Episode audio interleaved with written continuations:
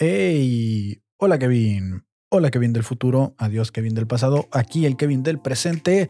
Estamos de regreso. Sí, estamos de regreso en un episodio más del Blogcast. Estamos en el episodio número 10, ya 10 episodios de este bonito Blogcast. Eh, este blog con micrófono, este blog que se transmite a través de un podcast. Así es, nos olvidamos de las antiguas plataformas donde escribías el blog, porque pues la verdad es que si hablo bien feo, imagínense cómo escribo, ¿no? Tengo unas faltas de ortografías que no mames. Entonces, aquí estamos, aquí estamos dándole a un blogcito más y hoy tengo algo diferente. ¿Por qué diferente? Porque hice una estructura de cómo había estado haciéndolo mentalmente eh, lo que eran los episodios anteriores y eh, creo que me está gustando, creo que me está gustando cómo lo estructuré. He estado leyendo un libro, creo que lo comenté en el episodio anterior, que se llama ah, Cómo evitar la procrastinación y evitar también el pensamiento excesivo. Y parte de esto dice que pues tienes que ser más organizado, eh, hacer listas de tareas y todo eso, que todavía no hago todas mis listas de tareas, pero comencé por organizar el blog. Lo que hago generalmente es que si algo hago mis observaciones o me salen noticias o cosas, eh, en Twitter las voy guardando en mis bookmarks, eh, como en como marcas de libro, no sé cómo se le puede decir en español. Y en, en, en, caso de, en el caso de mis observaciones o de las cosas que me van pasando en la semana, pues lo que hago simplemente es este, en, mis notas del celular, ahí voy anotando. Y ahora dividí estas secciones en lo que es pues el diario, que, va pasando en la vida de Kevin Cartón, o sea, qué, qué le quiere decir el Kevin del presente al Kevin del futuro y qué fue lo que hizo el Kevin del pasado que afectó al Kevin del presente. Además de también de este, eh, pues de qué quiere que hablemos del algoritmo, que tanto ya lo he mencionado, esa es la otra sección. Y eh, también la sección de hashtag se me calentó el hocico, que son las observaciones, ahora sí que separados de lo de mi día a día. Son cosas que me van pasando. Como ahorita no estoy yendo a los escenarios a hacer stand-up, siento que es un poquito más como el desahogo que, que hacía en el escenario, pero ahora lo vengo a hacer aquí en el Blogcast.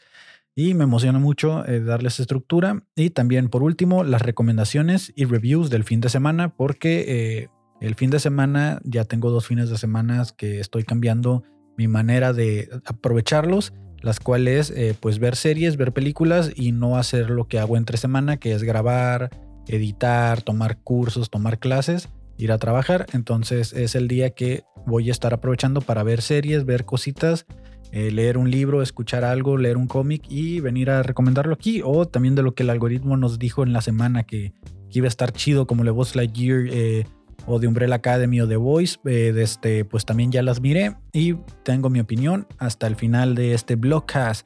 Pero por el momento vamos a empezar con el diario. ¿Qué pasó? Recuerden que este blogcast es solo de lunes a viernes. En el caso de los días que no subo, pues el día siguiente va a ser un poquito más largo porque voy a técnicamente sumar los dos días anteriores. Y eso fue lo que está sucediendo en este blog, episodio número 10. Hoy es 28 de junio. Y básicamente lo que pasó fue que eh, me avisaron que probablemente me había contagiado de COVID. Entonces, eh, el domingo cancelamos grabaciones, que es el día que se graban casi todos los podcasts, el de mis amigos, el de El Fabuloso Show, el Cloncast 99, todos se graban ese día y tuve que cancelar las grabaciones hasta no estar seguro para no arriesgar a los demás eh, podcasteros que vienen aquí, los comediantes que vienen, eh, los artistas que vienen, artistas locales también a grabar. Entonces cancelé por eso, porque pensé que tenía COVID. Eh, afortunadamente me hice la prueba ya, prueba de antígenos, la prueba esa express que te haces para ver si estás contagiado y pues no. Eh, afortunadamente eh, la persona que me informó que tenía COVID pues tampoco tiene síntomas, yo tampoco, su familia ni mi familia están contagiados. Entonces eh, ella sí salió positiva, pero yo salí negativo y pues no pasa nada, ¿no? Aquí andamos. Eh, igual voy a estar al pendiente porque a lo mejor estoy en una etapa muy temprana que todavía no se detecta y voy a tomar las precauciones necesarias para hacerme otra prueba de que ya agendé, ¿no? La de PCR completa, así, esa de que, que es horrible, es horrible porque la que hay unas que, la, la que es express, que tú, tú mismo te tienes que meter esa cosa por la nariz. Oh, horrible, lloré como así de que se te salen las lágrimas insoportablemente y, traté de hacerlo con lo más cuidadoso posible, pero no, estuvo ah, fatal. Eh, la verdad no sé quién descubrió que las pruebas de COVID era mejor hacerlas por la nariz. eh, y no una muestra de sangre o de saliva, eh, si al final de cuentas lo que nos estamos cubriendo es la boca, ¿no? Entonces, yo pensaría que en la saliva también debería estar y podría ser más sencillo detectarlo, pero al parecer tiene que estar en la nariz. Me imagino que porque es por vías respiratorias, me imagino que va por eso, que es por la nariz. Pero, ah, no, qué horrible es la prueba de COVID con el, el, palito que te meten por la nariz. No, no, no. Eh, aquí estoy hoy grabando temprano porque estoy esperando al plomero. Eh, habíamos quedado que venía el viernes, no llegó. Habíamos quedado que viniera el sábado. La neta tomé la decisión de cancelarle. Porque, güey, ¿quién se quiere levantar un sábado a las 8 de la mañana después de haber salido a trabajar a las 2 de la mañana? Supongo que pues los que trabajan esa hora y descansan el sábado. Y le dije, ¿sabes qué, carnal? Le dije, la neta no voy a poder. Y qué bueno que le cancelé por lo de la sospecha de COVID. Y pues ahorita estoy esperando a que llegue. Me dijo que ahorita llegaba que ahorita llegaba y pues a ver qué pasa, ¿no? En lo que estamos grabando esto, eh, pues ya les comenté lo del libro y básicamente pues también eh, cancelé un show, tenía show el sábado, cancelé un show el sábado, eh, era un show en inglés, pues, le mando un saludo a Chandler que me invitó, Chandler Jordana, y pues lo cancelé por lo de la sospecha de COVID y porque la verdad es que no tenía ánimos, ¿no? También no les voy a mentir mucho. No tenía ánimos de ir, pero pues eh, se atravesó el pretexto perfecto para cancelar cosas, que fue la sospecha de COVID. Eh, pero así no tenía nada de ganas de hacer un show en inglés, no me sentía listo. El material que tiré la última vez eh, en un show de comedia en inglés, a la gente no le gustaron mis chistes de Stephen Hawking y pues del otro chiste que tiré ya no me gusta tanto y la verdad no me sentía preparado como para ir a, a calar material en inglés durante 10 minutos o 5, 15, no sé cuánto tiempo nos dan. Pero no me sentía listo y no tenía como ánimos de ir a, tanquear ni nada, y menos en inglés. Si hubiera sido en español se me hubiera animado porque tengo mucho material nuevo escrito, pero eh, en inglés no. Y, aparte digo, qué bueno que, que, por lo de la sospecha de COVID no fui, de este, pues para no poner en riesgo a los demás comediantes, ¿no? Que al parecer el COVID se está volviendo a levantar, ¿eh? O sea, ya es como todos andamos bien confiados sin cubrebocas, me incluyo, porque así fui al cine y de este, y, y andamos bien confiados, o sea, andamos bien confiados de que, ay, es gripa estacionaria, gripa de verano y de esa que te pega feo porque es en verano y cosas así. Y la verdad, pues es que creo que no deberíamos de haber bajado la guardia. Por ahí le mando un saludo a Pris. Eh, colaboradora activa y mi socia aquí en el estudio, claro que sí, aunque ella diga que no, yo la considero mi socia y esperemos que se recupere pronto. Fiel escucha de este blogcast también, Priscila. Eh, espero que te mejores. La verdad es que eh, no me he acercado a preguntar cómo estás, pues porque no me gusta ser tan afectivo, ¿no? Pero pues aquí te mando un abrazo eh, para cumplir, ¿no? Ah, para cumplir aquí desde socialmente hablando, porque nos están escuchando más gente, ¿no? Ay, qué incómodo. Y pues nada, o sea, este, pues cuídense, no bajen la guardia y no dejen de usar el cubrebocas. La verdad es que yo no lo he dejado de usar. Eh, me he confiado en algunos bares, en algunos restaurantes de que me lo quito, pero ya no más. Nada más, ya me pasó el susto. Afortunadamente salí negativo y aquí estamos, ¿no? Y ese... ¡Ay! Ya se fue. ¿Qué está pasando? Se me está metiendo el chamuco del estudio. Que decir chamuco ya es como muy de señor, ¿no? Oye, el chamuco ya es como muy del pasado. siento yo, siento yo. Eh, pero ¿de qué quiere que hablemos el algoritmo? ¿De qué quiere que hablemos el algoritmo esta semana? ¿Qué pasó el fin de semana? ¿Qué pasó hasta hoy después del último blogcast que grabamos?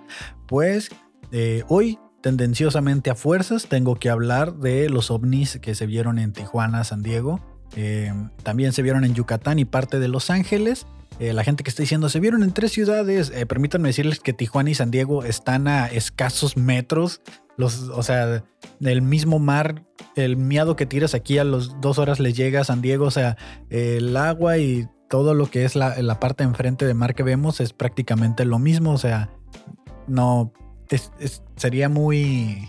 O sea, Tijuana y San Diego para mí es lo mismo, ¿no? Si dicen Tijuana y San Diego, lo que se ve en Tijuana se ve en San Diego. Aunque curiosamente cuando cruzas la línea, en cuanto cruzas el clima cambia completamente. ¿eh? De repente aquí está soleado en Tijuana, cruzas la línea y está eh, nublado, casi lloviendo en San Diego. O sea, y es cuestión de una barda nada más. No sé si sea parte de la simulación y que la Matrix configure diferente el clima por zonas, pero algo pasa ahí, ¿no? En cuanto cruzas San Diego, el clima cambia en cuanto cruzas la barda, ¿no? Pero eh, sí, se vieron unas luces, aproximadamente eran dos pares de luces, bueno, dos pares de luces, tres cada una, en total seis aproximadamente. Y hay varios videos de diferentes partes de que grabaron las luces. Eh, no es la primera vez que sucede, sobre todo aquí en Tijuana, a cada rato se ven eh, luces por el lado de playas de Tijuana hacia el mar. Y pues esto alimenta un poco la teoría de que los aliens tienen algo que ver con el fondo marino o los OSNIs, objetos sumergibles no identificados.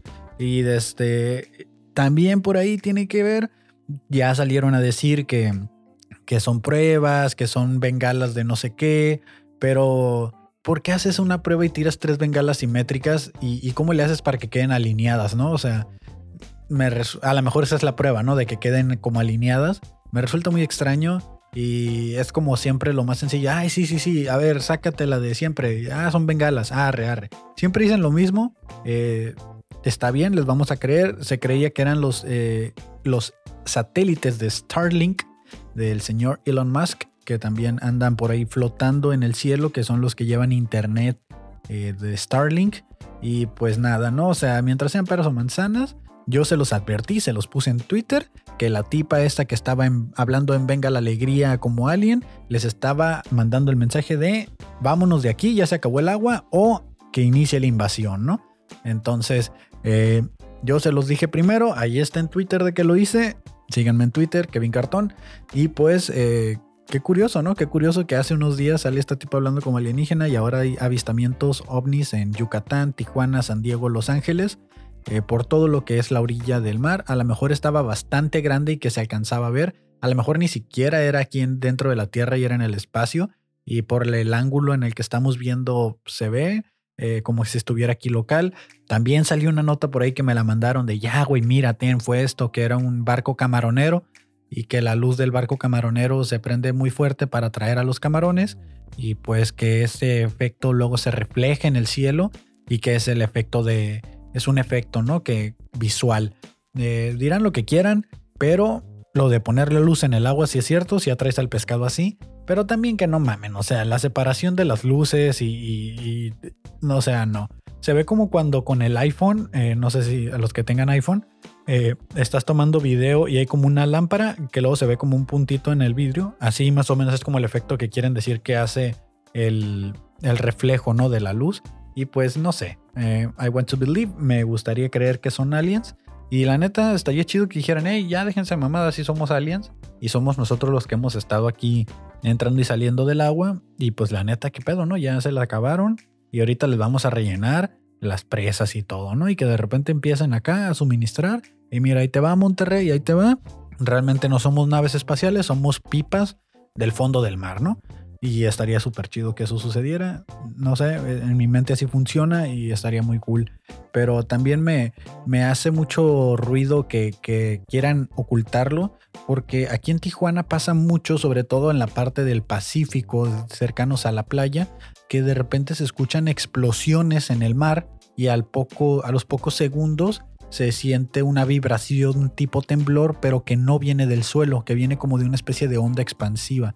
Recuerdo hace dos años que estaba trabajando en una empresa por ahí por el Pacífico Aeroespacial y se escuchó la explosión y a los pocos segundos se sintió como tembló el segundo piso horrible, así de que como si fuera un terremoto. Y, este, y pues, revisamos en las noticias y no había reportes de sismo ni nada.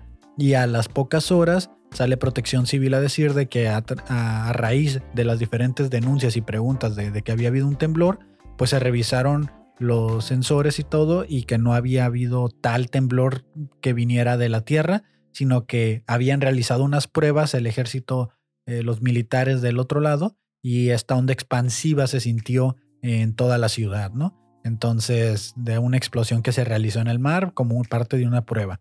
Entonces, eh, mira, no sé qué está pasando, pero yo también recuerdo, ya lo he contado en algunos otros podcasts, que por la parte del mirador, cuando estábamos, bueno, cuando estaba muy chico, eh, a, mi mamá es la que lo recuerda mejor, salió una nave del, agua, salió una nave espacial del agua, un objeto de una luz así del agua que apagó el carro. Entonces, eh, no sé ustedes, pero como que aquí hay algo, hay algo por ahí. Eh, a lo mejor por eso tenemos ciertas cosas medio extrañas y atractivas en la parte de California, el clima, eh, que les gusta a los aliens, que están ahorita en su verano acá disfrutando de las playitas. Y aquí andan, ¿no? A lo mejor era un party hard lo que estaban teniendo y se les olvidó apagar las luces y por eso estamos viendo ovnis, ¿no? Entonces, en la descripción de este eh, podcast van a encontrar lo que es el link para las noticias que estoy hablando. Ya se los voy a poner ahí como referencia de lo que el algoritmo quiere que hablemos, o por lo menos el algoritmo lo que a mí me está mostrando, que a lo mejor ustedes les están mostrando otra cosa, porque cada quien vive en su Matrix, ¿no? Y al igual que esto, en la descripción hay un link para PayPal por si ustedes gustan hacer alguna donación y seguir apoyando este y todos los demás proyectos que produzco en este estudio, su casa Carto Inc. Podcast Entertainment.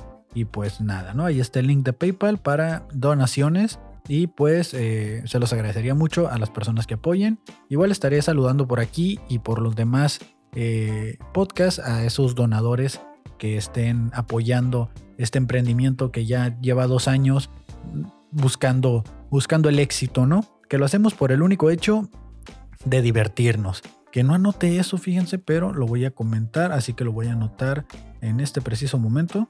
Justo me acordé, justo me acordé de algo que sucedió y que lo quiero platicar. De en fuera, eh, esto no sé si realmente quiere el algoritmo que lo hablemos. Digo, al final de cuentas no es algo que ellos ponen en tendencia o, así. Pero ah, desafortunadamente, ¿no? Vamos a hablar de una nota medio triste, medio sad. Eh, se encontraron alrededor de 46 personas, 46 migrantes eh, abandonadas, muertas en un tráiler en San Antonio, Texas, en Texas. Eh, ahorita, bueno, cuando salió la nota decían 46, ahorita dicen 50. Al parecer habían sobrevivido 16 y, una, y ahorita ya dicen una docena. Entonces hace como match que 4 de las 16 que habían sobrevivido ya se sumaron a las 46 fallecidas, para un total de 50. Y pues qué desafortunado, ¿no?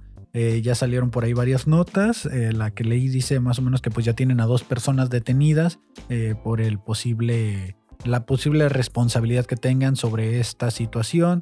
México salió a decir de que pues esto sucede porque Estados Unidos se está poniendo muy brusco con sus leyes migratorias y pues qué más podemos decir, ¿no? La verdad es que eh, descansen en paz estas personas que se fueron cruzando el sueño, se fueron cruzando a buscar el sueño americano, que pues es un sueño que no existe, pero pues ellos todavía no lo saben. Bueno, y ya yo creo que ya no lo sabrán o ya se dieron cuenta pero qué triste, qué triste la verdad esto que está sucediendo. Y pues eh, no hay mucho que decir, ¿no? Es, el, es un evento ahí mm, raro que, que, es más común de lo que parece. A lo mejor no... Si este salió en las noticias, imagínense los que no nos enteramos cuando es menos cantidad de gente, pero es bastante común, bastante normal, eh, que no debería serlo, el abandono de migrantes, independientemente si es en un tráiler o en el desierto, Muchas veces el pollero lo que hace es eh, que, que pues simplemente los cruza o los deja ya abandonados y se va con su dinero y dice, bueno, pues ya, ¿quién me va a reclamar si estos güeyes ya ni saben por dónde, ¿no? Entonces, eh, qué triste, qué triste esto que pasó y desafortunadamente va a seguir pasando. No deberían de existir fronteras, pero pues las hay. Y pues nada, ahí les dejo el link por si quieren leer la nota completa. Eh, vamos a pasar a algo más entretenido para mí, creo yo. Eh, Monterrey sigue sin agua, igual que yo aquí en el estudio. Fíjense que desde que se fue el agua en Monterrey, yo aquí la estoy pagando también. ¿eh? A lo mejor el agua que se tiró aquí es, era la que le tocaba a Monterrey y como se tiró aquí, ahorita me va a caer aquí toda la federal y todo. Hey, mi hijo, tú eres el de la culpa, ¿no? Este, pero estoy pasando lo mismo que ellos. Desde que ellos no tienen agua, yo no tengo agua aquí en el estudio. Así que creo que debería estar haciendo, dejar de hacer notas de ellos y de, seguir estando haciendo chistes malos como este que traigo por aquí, eh, que están haciendo protestas, cerraron una calle, eh, un bulevar, una avenida, una carretera, eh, la cerraron como protestas por la falta de agua. Pues no es como que vaya a regresar, no es como que alguien va a decir, ah, mira, pues aquí la tenía, qué pendejo, no, ah, perdón, les voy a abrir la llave. creo que una danza de la lluvia sería igual de efectiva que eso que están haciendo. Júzgame a loco, pero pues ya llegó el plomero, creo. Pues sí, efectivamente eh, llegó el plomero y pues, eh, ¿qué les puedo decir? Que eh, la fuga sí está por donde yo les dije, ¿no? A veces es un poco frustrante cuando ya sabes las cosas y les dices y no te hacen caso, pero bueno. Entonces sí, Monterrey y yo seguiremos sin agua. Ya dijeron que, acaba de decir el plomero que tiene que abrir todo el suelo y ir a buscar la fuga. Que aproximadamente van 100 metros cúbicos de agua desperdiciados, tirados, porque no se había detectado la fuga. Eh, bueno, pues, ¿qué les puedo decir, no? O sea, el que no esté aquí en el estudio todo el tiempo, pues implica que ese tipo de desperfectos puedan suceder y que no nos demos cuenta hasta cuando ya sea muy tarde. Y pues nada, aquí vamos a seguirle, eh, a ver hasta cuándo nos regresan el agua.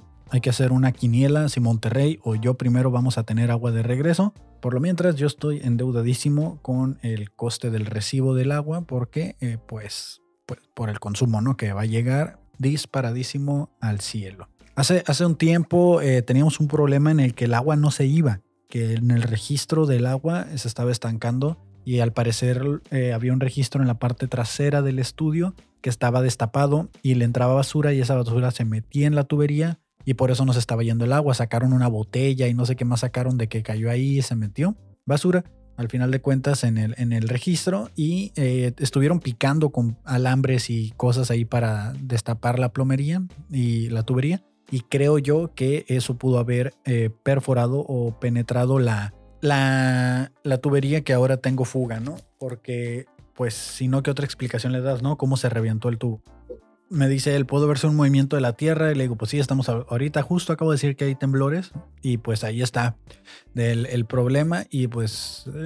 hay puras fallas, puras fallas.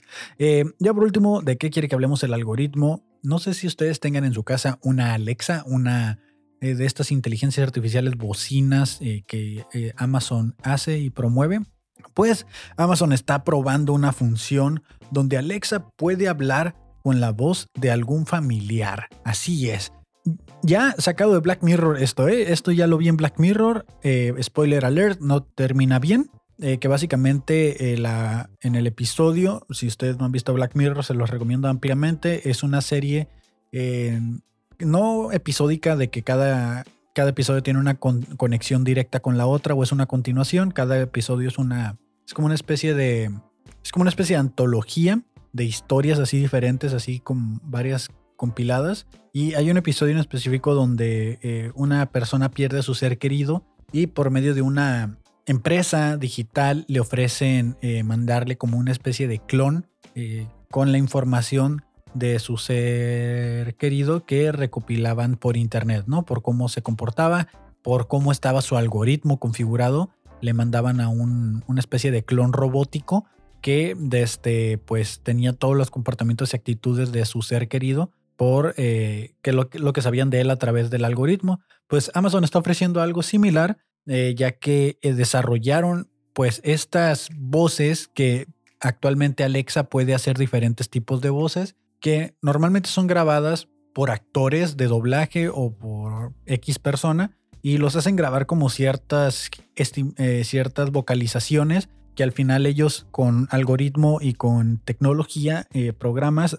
eh, con eso hacen que ya, tienen los sonidos y logran formar palabras. Entonces de esa manera Alexa puede entablar una conversación completa contigo o decirte cómo está el día, presentarte efemérides, decirte el clima siempre con la misma voz y sin necesidad de que el actor grabe todo eso y que sea una grabación de todo. Simplemente los actores los hacen grabar ciertas líneas, ciertas frases, ciertas vocalizaciones para que Alexa pueda tener la voz. Y ahora puedes hacer lo mismo con algún familiar, incluso con seres queridos. Solo vas a ocupar un minuto de grabación, un minuto de, la voz de la persona y ya con el desarrollo de la tecnología ya ha llegado a tal grado que ya no necesitas como exactamente eh, utilizar esas vocalizaciones que se utilizan en el estudio de grabación, sino que ya con el minuto ese de, voz ya vas a poder hacer que escuchar la voz de algún abuelito, de algún ser querido que ya no esté contigo, ¿no? Y pues eh, también vas a poder que esa misma voz pues le lea cuentos o les narre cuentos a tus hijos o a ti mismo, te cuente chistes o diferentes cosas, pues con la voz de esa persona. Ya estamos a nada que Black Mirror se vuelva 100% real, no fake. Y la verdad, qué miedo. Qué miedo, la verdad. De, por sí Alexa se activa solo. Imagínate, ¿no? Que de repente en la noche se active y te diga buenas noches, acá, pum, a la bestia y que sea la voz de tu abuelita o algo. No, no mames, yo sí, yo sí me cago, yo sí me muero. Eh, pero ahí está la tecnología que no se detiene. Porque pues no podemos tener agua, eh, no podemos tener un clima adecuado por el calentamiento global, pero sí podemos tener la voz de un ser amado. Claro que sí, ahí está para todos ustedes, los que, eso es lo que estábamos esperando Amazon. Esta es la tecnología que estamos buscando. Para nada queremos condensadores de agua o energías renovables o la reducción de los combustibles fósiles o incluso, eh, no sé, viajes al espacio o algo, ¿no? O sea, sí, era justo lo que estábamos buscando, que eh, Alexa ya pueda hablar como a Paco Stanley, ¿no? O no sé, estaría muy cagado. Y ya, eso, eso es de lo que quiere el algoritmo que hablemos. Hay otras cosas que a lo mejor el algoritmo quiere que hablemos que están aquí en la sección de Se me calentó el hocico. Y era el nombre original de este blogcast cuando empezamos. Eh, a esas personas que escucharon el blogcast cuando lo compartí en privado en los primeros dos episodios, que era solo para personas que me dieran su retroalimentación, pues aquí está de nuevo el Se me calentó el hocico, que es el objetivo principal de este podcast, donde vengo y me desahogo de las cosas que observo y que me hacen ruido, cosas que observo y me molestan, cosas que hacen que se me caliente el hocico. Sí, eh, lo anoté porque fue algo que me frustró mucho, me frustró mucho de cierta manera. Eh, no entiendo, ¿no? No entiendo cómo es que sucede. Al final de cuentas fue como un golpe al ego. Eh, hashtag necesito terapia. No entiendo qué pedo con las personas que compran el éxito, ¿no? hace poco miré que salió un podcast nuevo y, y sí dije yo así como, güey, qué chingón, otro podcast. Siempre los escucho. Tiene buena calidad, tiene buen audio. Eh, tiene buena, buena calidad de video también. Es un buen podcast, está entretenido. Pero lo que me, llamó mucho la atención es que en su primer episodio eh, tenían, primer, segundo y tercer episodio, tenían arriba de las 5000 reproducciones cada episodio. Y este podcast está hecho por personas tan comunes como tú y como yo. Y dije yo así como, güey, ¿cómo? ¿Cómo? O sea, ¿cómo haces para que el algoritmo te impulse de esa manera? O sea, ah, y digo yo, ¿qué pedo con las personas que compran el éxito? Porque obviamente en YouTube le puedes pagar a YouTube para que tu podcast tenga cierta cantidad o tu video tenga cierta cantidad de reproducciones. A partir de creo que 10 segundos ya te cuenta la reproducción o menos. Ni siquiera tiene que ver el episodio completo, ¿no? A lo mejor si revisamos la tendencia completa del podcast, no, no, esas 6000 reproducciones no son de una hora cada una, pero sí me, me, saca de onda, ¿no? O sea, de, hay muchas personas, y no necesariamente solo en podcast, sino en videos en general, esforzándose bien cabrón, día a día, siendo constantes, perreándola durante dos, tres años o más tiempo, diez años, algunas personas que todavía no alcanzan el éxito, pero ahí están constantemente, y de repente llega alguien con poder adquisitivo y que dice, güey, yo voy a pagar bots para tener reproducciones. Y pum, ya tienen los números.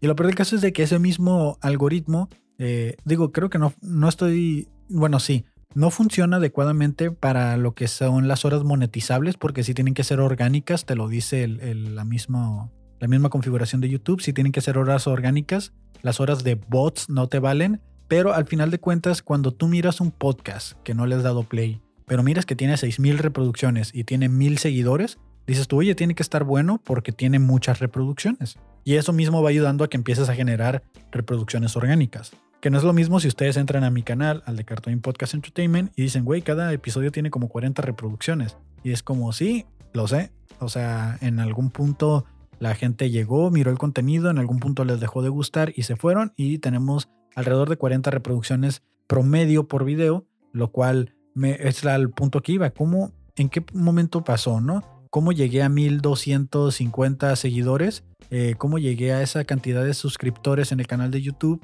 con diferentes contenidos, pero las reproducciones no se reflejan igual, ¿no? Eh, yo sé que eh, la mitad de, esas, de esos suscriptores están suscritos o estaban suscritos al canal por unos tutoriales que yo subía donde daba pues clases de ingeniería prácticamente, cómo instalar ciertos programas, cómo diseñar, cómo hacer cierta programación, porque ese era el canal al principio. Y cuando decido continuar con los podcasts, y regresar a los videoblogs, vuelvo a cambiar el giro del canal, porque al principio ese canal era mi canal de videoblogs, que fue con el que junté como 200 seguidores más o menos y suscriptores y después me retiré por problemas en el hogar de que no me, pues que no era una práctica apoyada, ¿no? El que yo estuviera haciendo tonterías en internet y mírenme aquí, ¿no? Ahora ya gastándome mi dinero propio y explotando mi carrera para hacer eso que no me dejaron. Pero bueno, eh, entonces, eh, está raro, ¿no? O sea, a mí, a mí sí me cuesta trabajo creer que la gente eh, se sienta bien comprando el éxito.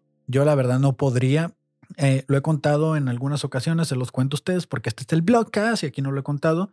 Y eh, lo he contado que en, algún momento una persona cercana a cierta ah, productora local de Tijuana, que empieza con B y termina con un, este, nos ofreció ayuda para hacer crecer la página principal del canal, hacer crecer la productora, el estudio, porque le llamaba la atención, creía que era un proyecto bueno, yo todavía creo que lo es, y que los podcasts tenían futuro. Entonces, a lo mejor si nos hubiéramos quedado con esa ayuda, otra historia sería, ¿no? Yo ya tuviera aquí 300 podcasts, tuviera la cotorriza 3 o, algo, pero eh, no, no, no, estaba yo de acuerdo con su ética y con su moral eh, de, de, esta ideología que traen de sexualizar, que esta idea que traen de, de copiar, de, hacer refritos, que al final de cuentas, pues este Blogcast y los otros programas están inspirados en otros contenidos, como el Cloncast está inspirado tanto en el show de Don Peter como en la Liga de los Supercuates, y también el Super Show está genial, igual que el Fabuloso Show está inspirado en esos dos programas, el Super Show está inspirado en, el show de Don Peter, está inspirado en el Frasco, esa es la inspiración de, que utilizamos para el fabuloso show.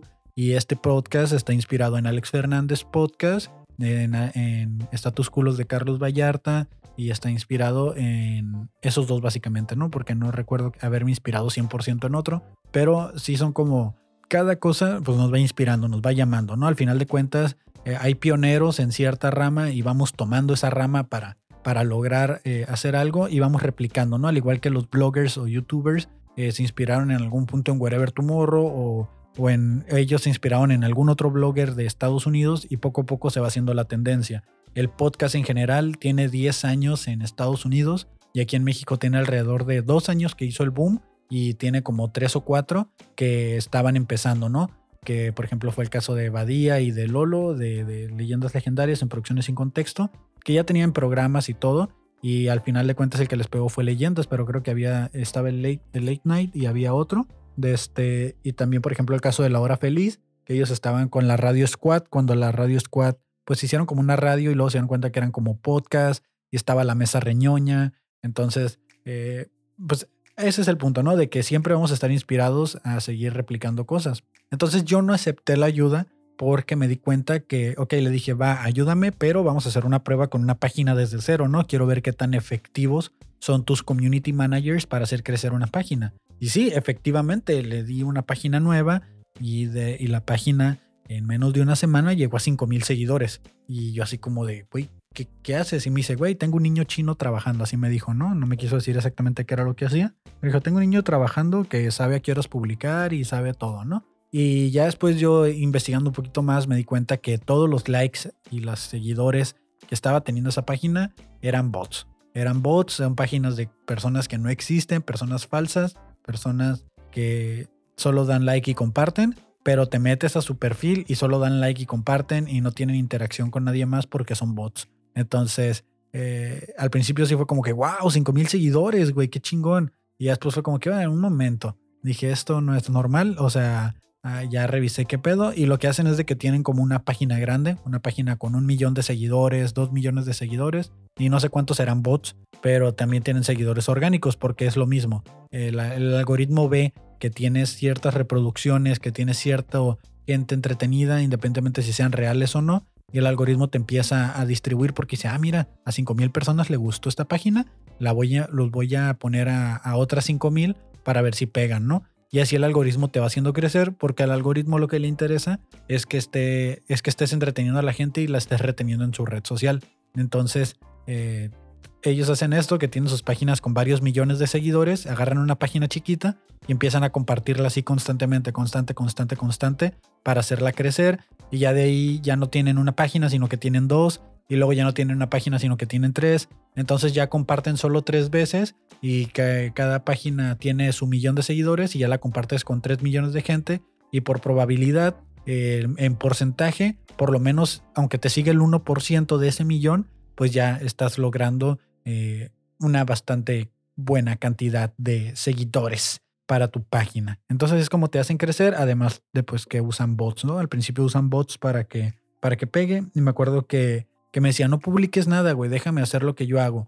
Y lo que hacían era que publicaban en Twitter eh, una frase romántica como, ah, ¿de qué me sirve esto si estoy sin ti? Y screenshot y la ponían en Facebook y ya lo compartían como si fuera una imagen y ya, ¡pum!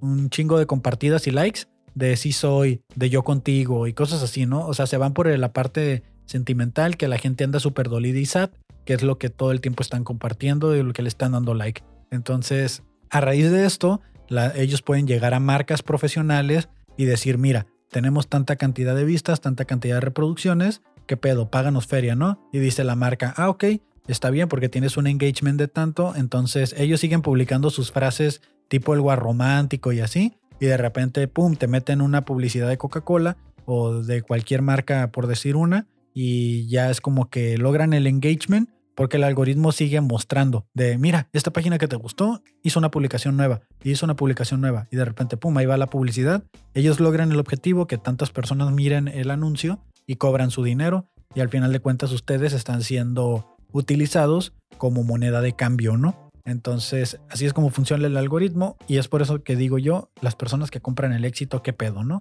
Al final yo eh, renuncié, ah, bueno, le pedí que ya no me siguiera ayudando porque eh, como los shows de stand-up o los shows de podcast, la idea es de que la gente que sigue el podcast vaya en algún momento a ver un show de stand-up que nos vaya a ver en un show en vivo, pues a mí de nada me sirve tener bots, porque yo no estoy planeando venderme con marcas, sino que estoy planeando divertirme y llevar entretenimiento y llevar un mensaje a las personas reales. Y para mí no me importan los números, o sea, para mí está bien chingón tener mil seguidores, pero que esos mil seguidores sean reales y que sean fieles. Y que si yo les digo a esos mil seguidores, oigan, voy a estar en tal parte y ellos hay 100 de esa localidad, van. Y, yo por lo menos ya metí 100 personas a un lugar y nos divertimos, la pasamos chido y compartimos ideas. Entonces yo prefiero eso, prefiero eso a tener un millón de seguidores que después dos, tres millones de seguidores, pues ya ni puedes convivir con ellos, ¿no? No les puedes prestar la misma atención. Dudo mucho que Luisito Comunica realmente se pueda sentar a platicar con 100 seguidores y que no lleguen otros 100 y que lleguen otros 100 y que lleguen otros 100 y de repente ya lo tengan que sacar escoltado porque la gente ya está en un plan eufórica que ya ni siquiera están disfrutando del convivir con ellos.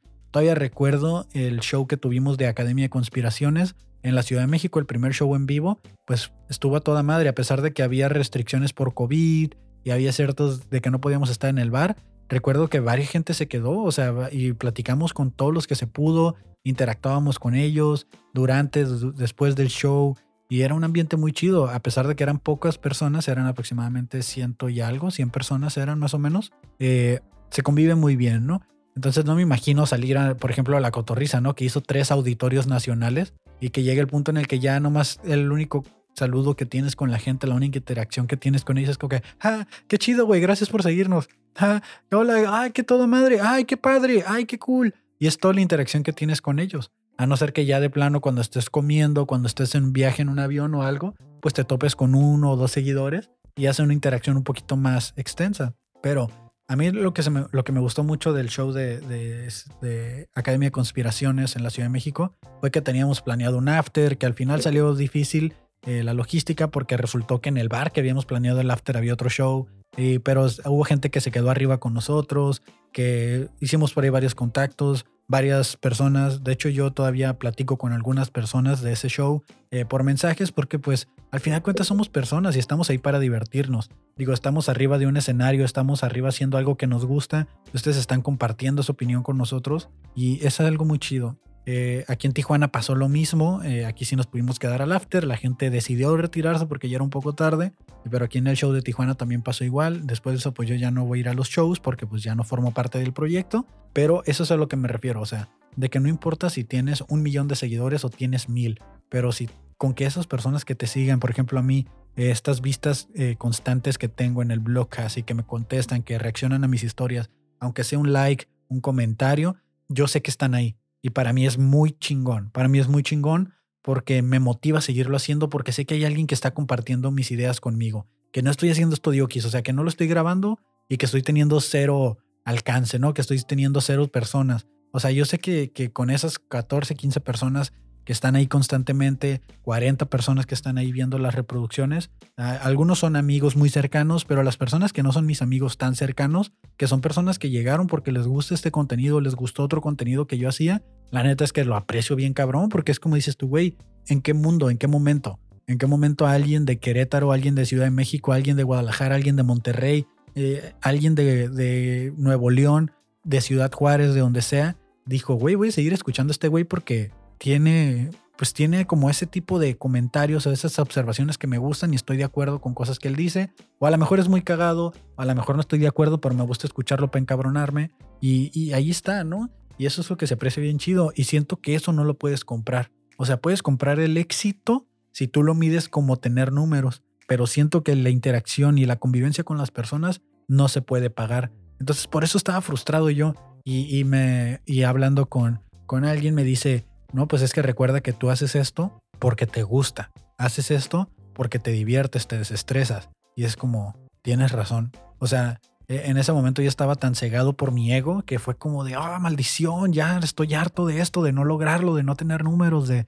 de... Y es como, güey, ¿de qué hablas si todo el tiempo has predicado o has dicho que lo que haces es por diversión, porque entretenerte? Y es como es cierto, eh, por, por unos segundos lo olvidé, porque pasó todo esto por mi mente, ¿no? De decir, güey, qué pelada sería que yo agarre mi dinero y en lugar de ir al cine, en lugar de, comprar comida, en lugar de, pagar mi plan celular, no sé, en lugar de estar ahorrando dinero para ir a Disneylandia, en lugar de, de estar buscando hacer otras cosas, yo lo pagara al algoritmo y le dijera a YouTube, güey, ¿sabes qué? Estoy harto, estoy cansado, ya necesito números, güey. O sea, ahí te va mi feria dame seguidores, dame reproducciones. Entonces, lo sé porque lo he hecho, lo he hecho en cuando hago programas de campaña de que necesito que, la, que tenga un alcance porque es una promoción de, de cuando hago campaña aquí del estudio para que gente venga a grabar o que conozca el estudio. obviamente sé que entro en mi círculo de amigos, necesito salirme de esa zona y es cuando pago una campaña y que digo, ok, quiero que mi publicación llegue a 3.000 personas. Entonces llega a 3.000 personas y ya yo mido, de este, dependiendo del resultado, si me funcionó o no, que así fue como obtuve mis primeros clientes, pero es una inversión.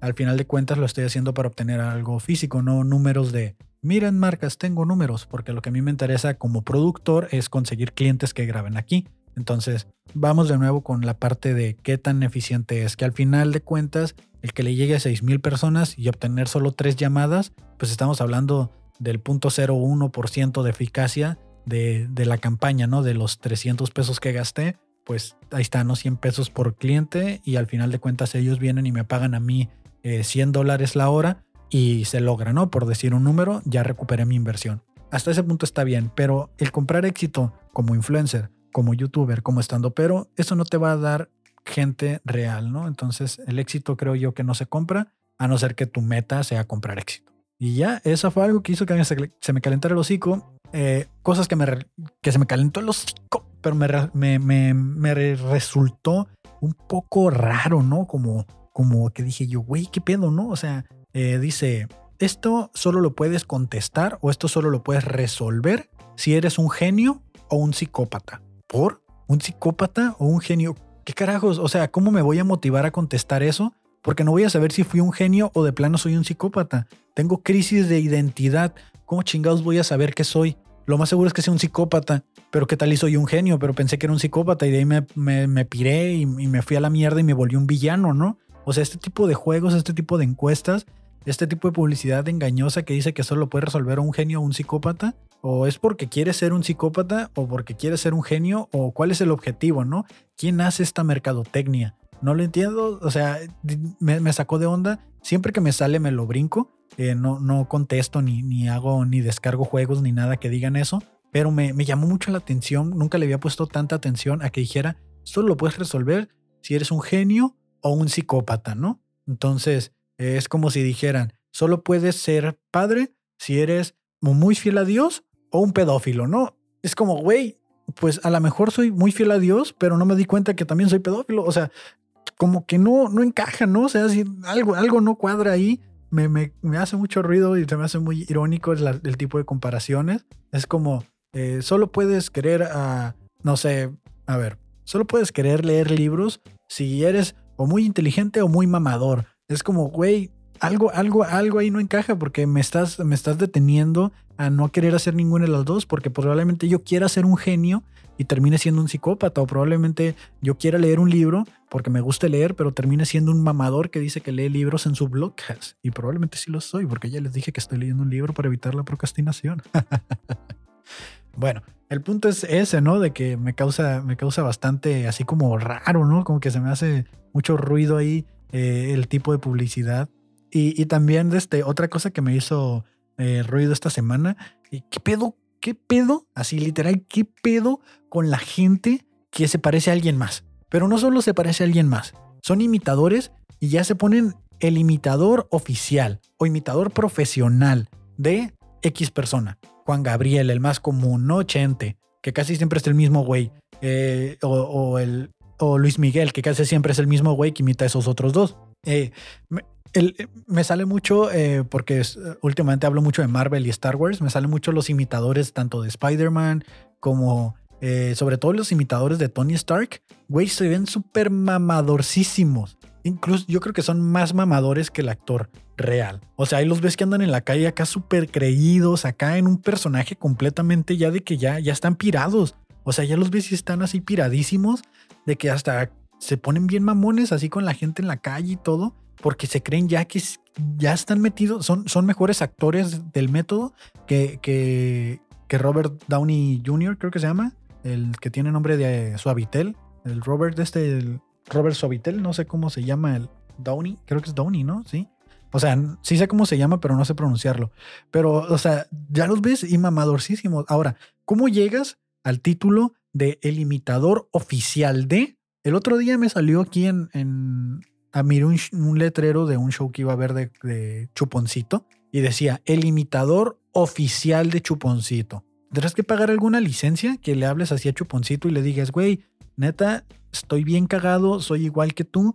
¿Qué pedo? ¿Cuánto me cobras por ser tu imitador oficial? Y que él sea el único. O sea, que Chuponcito, tú le hables y te diga, güey, le digas a Chuponcito, oye, Chuponcito, necesito un show aquí en Tijuana y que te digas, ah, es que carnal, Ah, pero ¿cómo hablaría Chuponcito? ¿Qué? No, no me sale la voz. ¿Qué sabes qué? no, no me sale.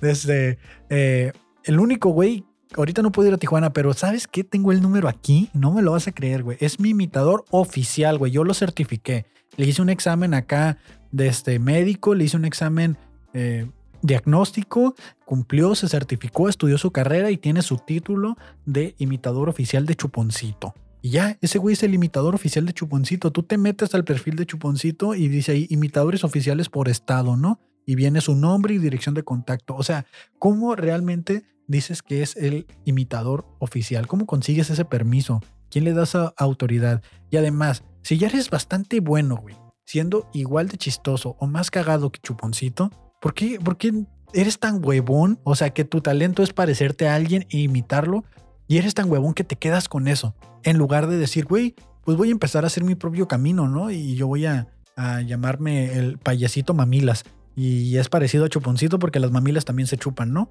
Y también le gustan a los bebés. Y ya la gente lo va a relacionar y va a decir, ah, sí. Y empiezas a hacer tu trabajo como el payaso mamilas y, y de repente pegas más que chuponcito. Pero es que también, o sea, qué fácil es colgarse, qué fácil es comprarse el éxito, ¿no? En esta situación de que ya alguien ya la perrió, Chuponcito la perrió toda su vida, eh, lloraba ahí en, en, en eh, en el programa este donde la gente se iba y se rompía la espalda.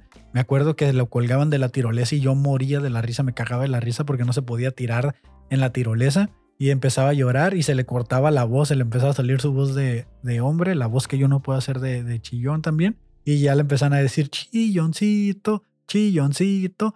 Y yo me moría de la risa, ¿no? Entonces, ese güey pasó por todas esas humillaciones, pasó por todo ese camino y tú llegas nomás porque te pareces a él y sabes hacer chistes como él y ya te cuelgas de su fama y eres el imitador oficial de Chuponcito. O en el caso de el imitador de Iron Man, que es el imitador de Tony Stark oficial mexicano, ya lo encuentras así en su TikTok, ya lo encuentras así en su Instagram que dice Tony Stark mexicano, Iron Man mexicano o ya de plano más así más regionalizado, el Ironman mexicano de Tijuana. Como el güey, este sí que ya no lo puedo creer, el güey, el Trek de Tijuana. Ya ese güey de plano, ¿no? Ese güey ya ni siquiera buscó parecerse a Super Porky o ya no buscó de plano parecerse a la tartamuda de la hora pico. O sea, ya ya ese güey dijo, yo, güey, yo soy el Shrek de Tijuana. Y, y ya, se chingó. Y ya todos lo conocen como el Shrek de Tijuana. Y el güey ya con eso vive. Y ya, ¿qué hubiera pasado si la película de Shrek nunca hubiera existido? O sea, ¿cuál sería su, su trabajo? ¿No? ¿A qué se dedicaría? O sea, ¿a quién estaría imitando?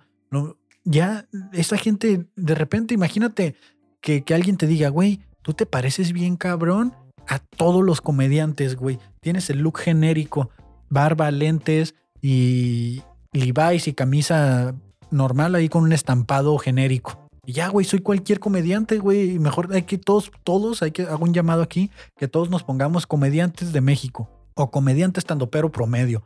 Y pum, ahí está, güey. Ya no importa a quién vayas a ver, siempre vas a saber que todos somos imitadores oficiales de alguien que es un estandopero comediante de México, promedio. Y ya, güey, y ya nos ahorramos todo el trabajo de hacer nuestra propia carrera, de hacer nuestro propio nombre.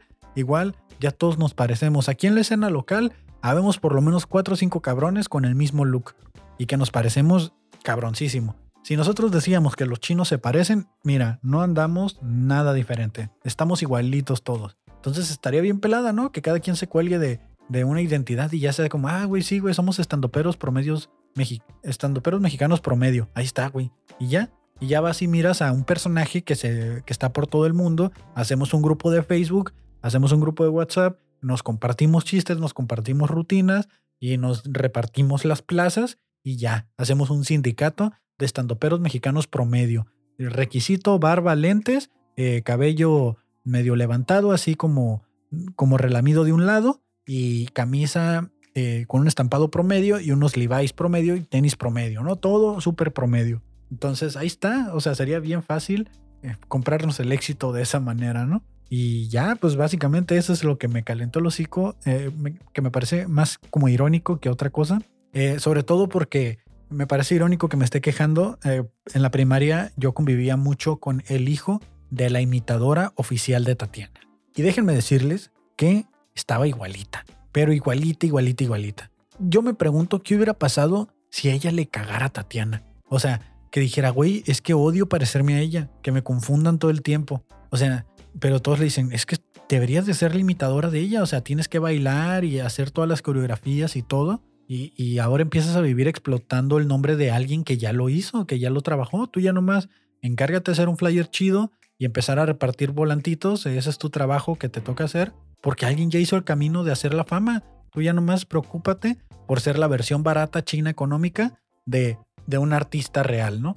Y el otro día también me salió el imitador de Bad Bunny en, en, internet y que llegan Carol G y Bad Bunny a tu fiesta. Es como de, ¿de dónde sacan ese valor, güey? Yo no me puedo robar un pinche chiste. Yo detecto comediantes que se roban chistes y ya desconfío de ellos. No puedo confiar en gente que está utilizando otras cosas de otros comediantes. Y de nuevo, yo lo dije, estos podcasts están inspirados en las ideas originales de otros podcasts que fueron inspirados por otros. No es una copia 100%, es una inspiración de, pero no estoy llegando a decir aquí, este es el, el show imitación de Status Cool oficial. Este es el show imitación de Alex Fernández, el podcast con Alex Fernández oficial. No estoy llegando a decir que soy el imitador, estoy tratando de hacer mi propio nombre con algo de talento y con algo que me inspiró y que junté las cosas. Es lo que te digo. Si te pareces al payaso chuponcito, haz el payaso mamilitas y ya logras sacar tu personaje inspirado en alguien más.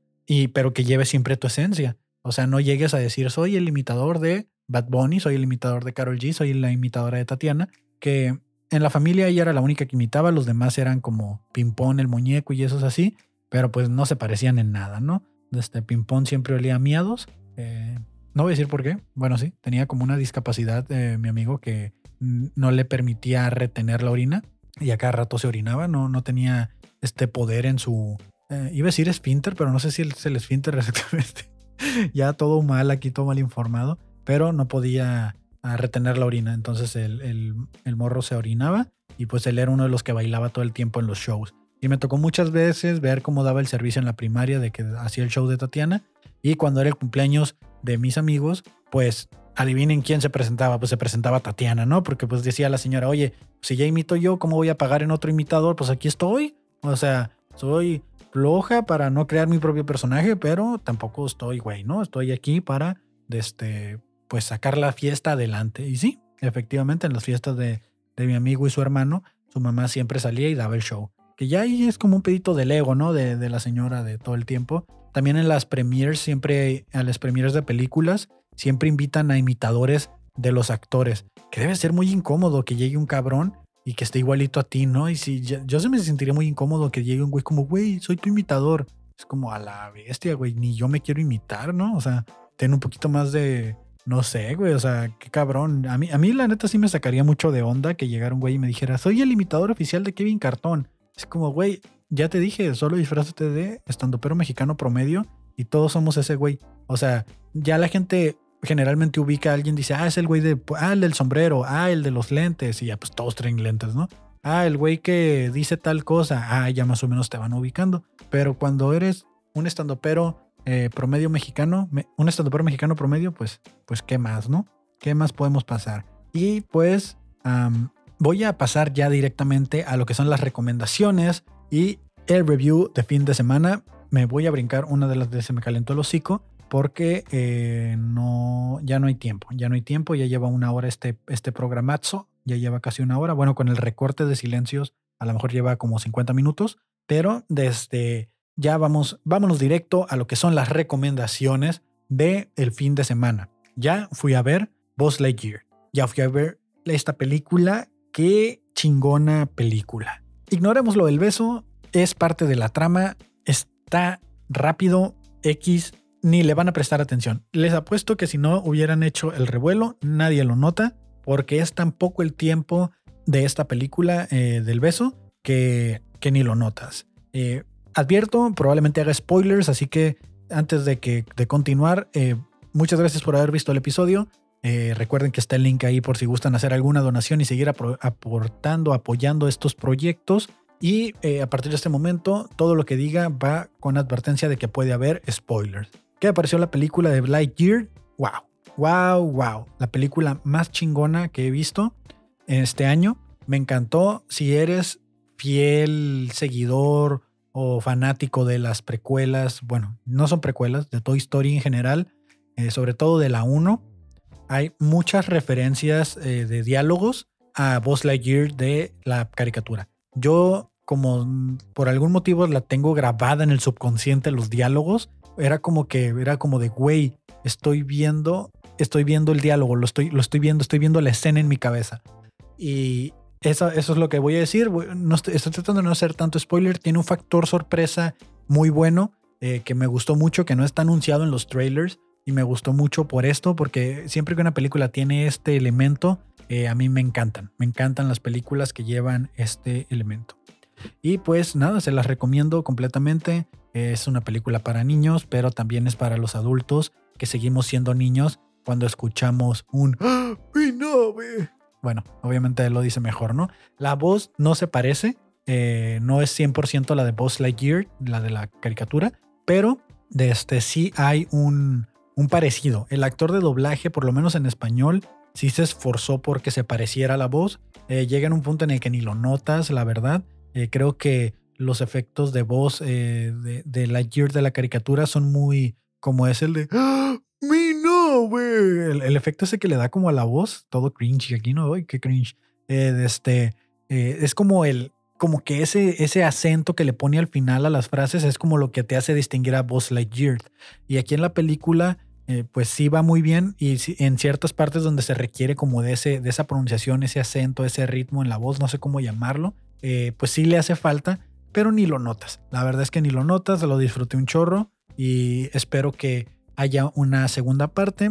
Hay tres eh, escenas postcréditos para que se queden. Está una después de los, de los créditos iniciales y ya después de los créditos finales eh, hay dos escenas. la última escena es la más importante para que no se la vayan a perder porque cuando yo me quedé en el cine nadie Nadie se quedó a ver la escena post créditos y yo era el único pendejo ya estaban limpiando. De hecho, se detuvieron en mi fila porque pues ya habían limpiado las otras filas y yo seguí esperando la escena post créditos y al final sí salió.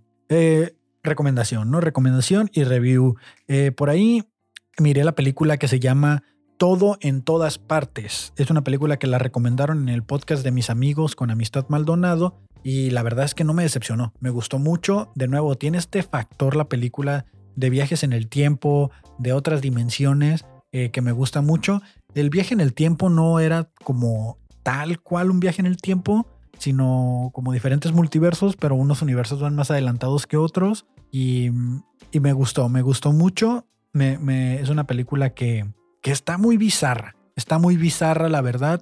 Eh, se las recomiendo que la vayan a ver si les gusta el peor multiverso, la comedia absurda. Eh, voy a poner un ejemplo, la comedia con dildos. O sea, de que de repente alguien te quiere matar con una espada y su espada se transforma en un dildo.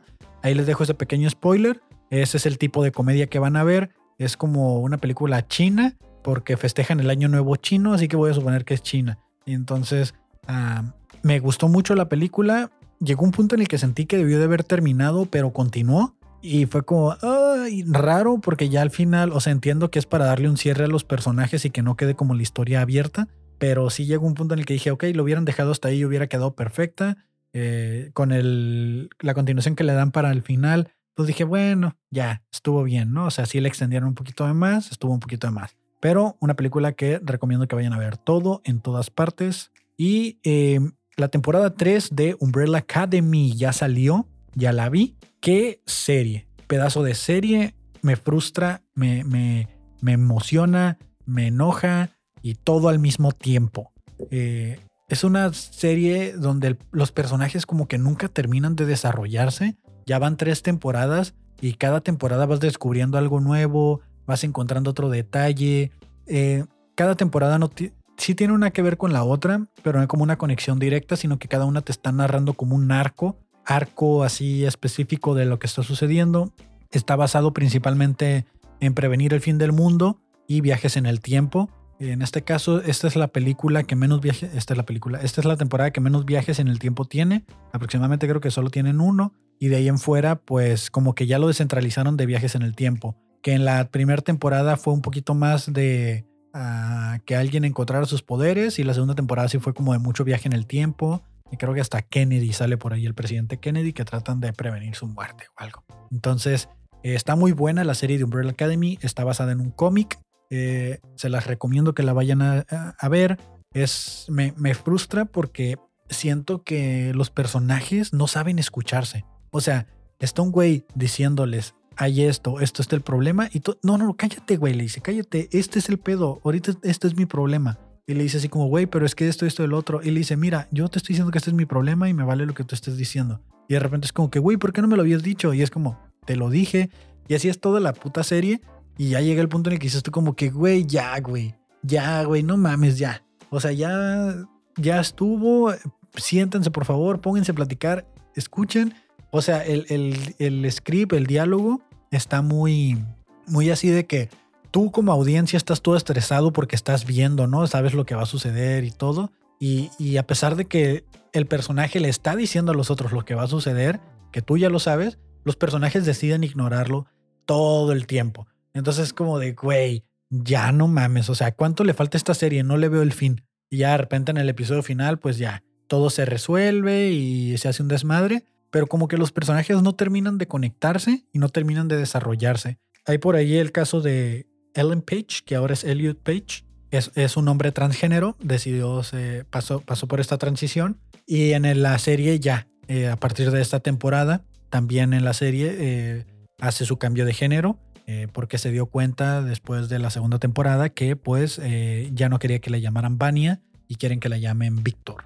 Entonces eh, sale por ahí ya el personaje, que en inglés todo bien. Mi hermana está viendo la versión en español y en español le pusieron voz de hombre. Hazme el chingado favor. O sea, entiendo que haya hecho la transición de ahora que es un hombre transgénero, pero no entiendo por qué el actor de doblaje en español lo tuvieron que cambiar a un hombre. En inglés no cambia su voz, sigue siendo la voz de ella. Sí se siente como que tiene un poquito más como, como que la engruesa un poco, pero se sigue notando que es su voz. Entonces, eh, se me hace, creo yo, no sé, a lo mejor yo estoy aquí en un plan que no entiendo, pero eh, se me hace como una falta de respeto el que hayan cambiado a, la actriz de doblaje, cuando pudieron haber hecho que la actriz de doblaje eh, de su voz en español femenina, pues tratara de hacer la voz así como ella la engruesa un poco naturalmente para que se notara, ¿no? Que, pues es, un hombre trans y, no de que le cambien de lleno a una voz de hombre y...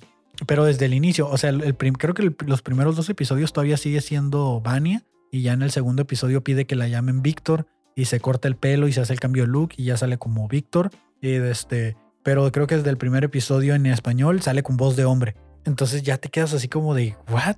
¿Qué? ¿Qué estás haciendo Netflix en español? ¿Qué estás haciendo, güey? O sea, o de plano no miren las series en español. Lo único que yo miro en español son las caricaturas y a veces. Pero en inglés sí miren todo lo que son las series originales en inglés de live action. Porque en español le cambian todo. Hay un diálogo que en español, ahorita porque la estaba viendo mientras desayunaba, que le dice Diego a, a, un, a, otro, a otro personaje, le dice, ahora eres mi sangre, se lo dice en español y, en, y le dice el niño, eh, todavía no hablo español, le dice en inglés, ¿no? O sea, eh, yo no sé hablar español. Y en español le dice, ah, eres mi sangre. Y en inglés le dice, y en español le vuelve a decir, ah, qué cool, o algo así. Y es como de, güey, o sea, está mal traducido. El niño le tuvo que haber dicho como, güey, pues todavía no entiendo inglés o español, que es lo que se hace casi siempre. Cuando un personaje en inglés habla español, la traducción o el doblaje lo hacen inverso, ¿no? Entonces es como está todo mal. Y, hay, y también el, hay una escena donde eh, Klaus, uno de los personajes, eh, pregunta por un platillo y dice, en inglés dice, oh, es menudo. Y en español dijeron, ah, es sopa de malonchita, ¿sabe qué chingados? Y es como, güey, si el menudo ya está en español, ¿por qué tienes que cambiar el platillo? O sea, ¿qué chingados está pasando con el doblaje? Me caga, me caga, me caga que hagan eso. Por eso no miro las series en español, solo las veo para hacer corajes. Y ya, ¿no? O sea, yo sé que no todos hablan inglés, pero por lo menos hay que hacer un intento, ¿no? Entonces, esa fue de Umbrella Academy. Y una serie que estoy viendo, la temporada 3 de The Boys. Creo que ahorita en el episodio 6, al episodio 5. Eh, creo que es el 6. Y se volvió tendencia esta semana The Boys, tercera temporada, una serie de héroes, de superhéroes, eh, que pues viven en un mundo donde sus poderes sí afectan de manera literal y real a las personas, así como que su superfuerza puede matar a alguien de repente, o que son egocéntricos, o que se creen dioses imparables, o X cosas, ¿no? O de que realmente no hay como un supervillano, pero al final de cuentas ellos son como una especie de supervillanos, pero que ocultos y la verdad es que está muy cool porque creo que pudiera ser algo que realmente pasaría, ¿no? De que son superhéroes que tienen depresión, que tienen problemas ah, de egos, que tienen problemas de, ansiedad, que tienen problemas de identidad, que tienen problemas de todo, ¿no? Incluso sexuales ahí, que es por eso mismo que se volvió viral esta semana el último episodio que ha salido, porque está saliendo cada viernes, el episodio de The Hero Gasm, el de Herogasm es de este, un episodio que sale con advertencias del inicio, que hay mucho contenido explícito. Ahí dice eh, que todas las escenas ahí entre que todo fue consensuado, incluso si fueron animales, objetos o cosas, y que realmente pues eh, no le pongas tanta atención porque casi todo fue efectos especiales. Pero al final de cuentas es de una orgía que están haciendo pues toda la gente que tiene superpoderes con gente que no tiene superpoderes y están utilizando sus superpoderes en la mayor de las escenas, la mayoría de las escenas, para que en esta orgía de este, pues tener relaciones con cómo serían los superhéroes teniendo relaciones, ¿no? Pues está el hombre elástico, ya se imaginarán. Este, está el hombre como Ant-Man que se encoge, que no es el primero que sale, ya había salido otro. O es el. no, yo creo que es el mismo, porque no recuerdo que. No, sí es otro, porque el, primero se muere. Y de este y sale un güey como con poderes así de telepáticos que con la mente está haciendo que todos tengan orgasmos y, el episodio se volvió viral por lo mismo, ¿no? El morbo que genera y pues eh, también que dicen que es de las primeras series en ser tan explícita eh, en cuanto a sus escenas sexuales. Eh, no, tiene mucho que ver con la trama realmente la escena, sino que los personajes principales no salen 100% teniendo... De hecho, no salen ahí teniendo relaciones los personajes principales, eh, sino que están como en una investigación y por X motivo terminan en esa orgía eh, buscando a una persona. Y, y, en lo que están buscando por toda la casa, pues se les está tocando ver toda la, toda la orgía y ahí salen diferentes cosas, ¿no? Entonces, The Voice, tercera temporada. A mí la neta es que me gusta desde la primera temporada. Cada temporada ha ido subiendo de nivel, ha ido, ha ido subiendo, ha ido subiendo. Y esta temporada Homelander está que vuela, ¿no? Está muy chida la serie, se las recomiendo también. Y pues esa sería la última recomendación ya del, del, del fin de semana. Este, entre semana casi no veo series. Sí estoy viendo, pero estoy viendo The Office y estoy viendo Clone Wars y estoy viendo series ya, ya de antaño, ¿no? Ya de que las puedo escuchar y no necesito estarlas viendo porque ya las he visto antes y las pongo ahí nada más para que estén haciendo ruido mientras trabajo. Y pues esa es mi recomendación de fin de semana que voy a estar trayendo por lo menos cada lunes. Voy a intentar más o menos, no sé. Y pues eh, nos vemos. Este fue el episodio 10. Hoy es 28 de junio. Ya me extendí bastante. Prácticamente son dos podcasts en uno por el de ayer y el de hoy. Y pues eh, nos vemos la siguiente semana. Nos escuchamos. Gracias por compartirlo. Síganme en Instagram como Kevin Cartón. Síganme en Twitter como Kevin Cartón. Voy a estar haciendo una encuesta para la, el episodio de esta semana donde ustedes participan respondiendo encuestas en Twitter, eh, perdón, en Instagram, en mi cuenta de, de Instagram, mis stories, algo, hago ahí algunas encuestas, algunas preguntas que ustedes me ayudan a contestar. Y ya por último, ya para irnos, siempre digo lo mismo antes de irme. Eh, ¿qué, ¿qué, hay de nuevo en Twitter? Eh, ya hablamos de lo de los algoritmos que alguien puso por ahí, eh, algo que me caga mal, algo que me cae mal de los algoritmos es precisamente el hecho de que te avienta contenido con el que estás de acuerdo para que estés más de acuerdo en lugar de aventarte contenido que pueda hacerte entender el punto de vista del otro y formar opinión más objetiva. Y pues sí, al final de cuentas esto es lo que hace el algoritmo. Si mira que tú estás de acuerdo con que la Tierra es plana, pues te va a empezar a aventar más cosas de que la Tierra es plana, porque el algoritmo lo que le interesa es tenerte en su pantalla. Recuerda que si algo es gratis, entonces tú eres el producto. O sea, si te están dando algo para que lo consumas gratis, tú eres el producto. Alguien te está vendiendo el que tú estés consumiendo eso y es lo que hacen las páginas, las redes sociales, ¿no? Entonces eso ya lo habíamos hablado. Em, eso es lo que me salió en Twitter, que le di like esta última vez.